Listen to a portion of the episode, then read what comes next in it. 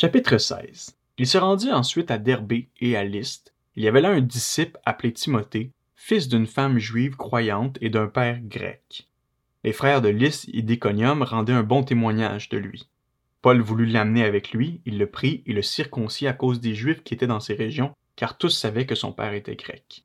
Dans les villes où il passait, il transmettait aux frères les décisions prises par les apôtres et les anciens de Jérusalem en recommandant de les respecter les églises se fortifiaient dans la foi et augmentaient en nombre chaque jour.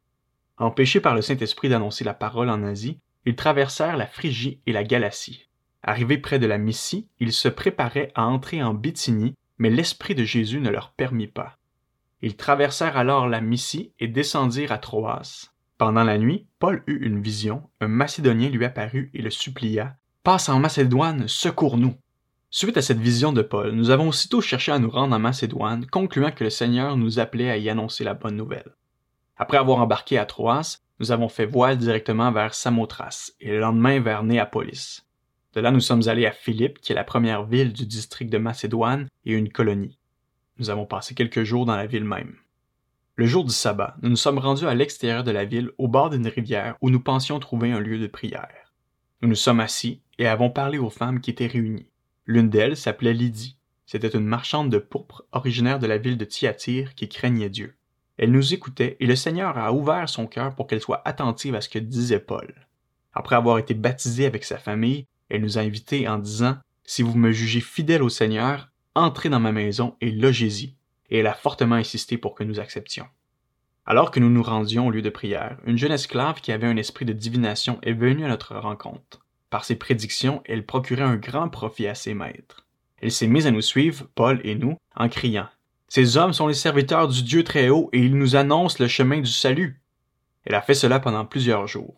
Paul, agacé, s'est retourné et a dit à l'esprit Je t'ordonne au nom de Jésus-Christ de sortir d'elle. Il est sorti au moment même.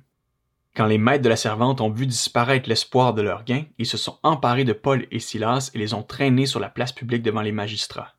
Ils les ont présentés au juge en disant Ces hommes sèment le trouble dans notre ville. Ce sont des Juifs et ils annoncent des coutumes qu'il ne nous est pas permis d'accepter ni de suivre à nous qui sommes Romains. La foule s'est aussi soulevée contre eux et les juges ont fait arracher leurs vêtements et ordonné qu'on les batte à coups de fouet. Après les avoir roués de coups, ils les ont jetés en prison en recommandant au gardien de la prison de les surveiller de près. Face à une telle consigne, le gardien les a jetés dans la prison intérieure et a emprisonné leurs pieds dans les entraves. Vers le milieu de la nuit, Paul et Silas priaient et chantaient des louanges de Dieu. Et les prisonniers les écoutaient.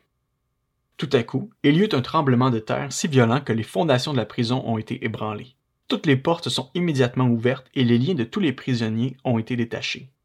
Lorsque le gardien de la prison s'est réveillé et a vu les portes de la prison ouvertes, il a tiré son épée, prêt à se tuer car il croyait que les prisonniers s'étaient enfuis. Mais Paul a crié d'une voix forte Ne te fais pas de mal, car nous sommes tous ici. Alors le gardien a demandé de la lumière, est entré précipitamment et s'est jeté tout tremblant aux pieds de Paul et de Silas. Il les a fait sortir et a dit Seigneur, que faut-il que je fasse pour être sauvé Paul et Silas ont répondu Crois au Seigneur Jésus-Christ et tu seras sauvé, toi et ta famille. Et ils lui ont annoncé la parole du Seigneur ainsi qu'à tous ceux qui étaient dans sa maison. À cette heure-là de la nuit, le gardien les a amenés pour laver leurs plaies. Il a immédiatement été baptisé, lui et tous les siens. Après les avoir conduits chez lui, il leur a servi à manger, il se réjouissait avec toute sa famille d'avoir cru en Dieu. Quand il a fait jour, les juges ont envoyé leur agent dire au gardien de la prison Relâche ces hommes. Le gardien a rapporté ces paroles à Paul. Les juges ont fait dire de vous relâcher. Sortez donc maintenant et partez dans la paix.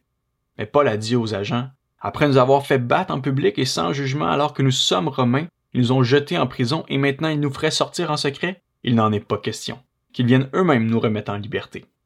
Les agents ont rapporté ces paroles aux juges qui ont été effrayés en apprenant que Paul et Silas étaient romains. Ils sont venus leur présenter des excuses et les ont libérés en leur demandant de quitter la ville. Une fois sortis de la prison, ils sont entrés chez Lydie et après avoir vu et encouragé les frères et sœurs, ils sont partis.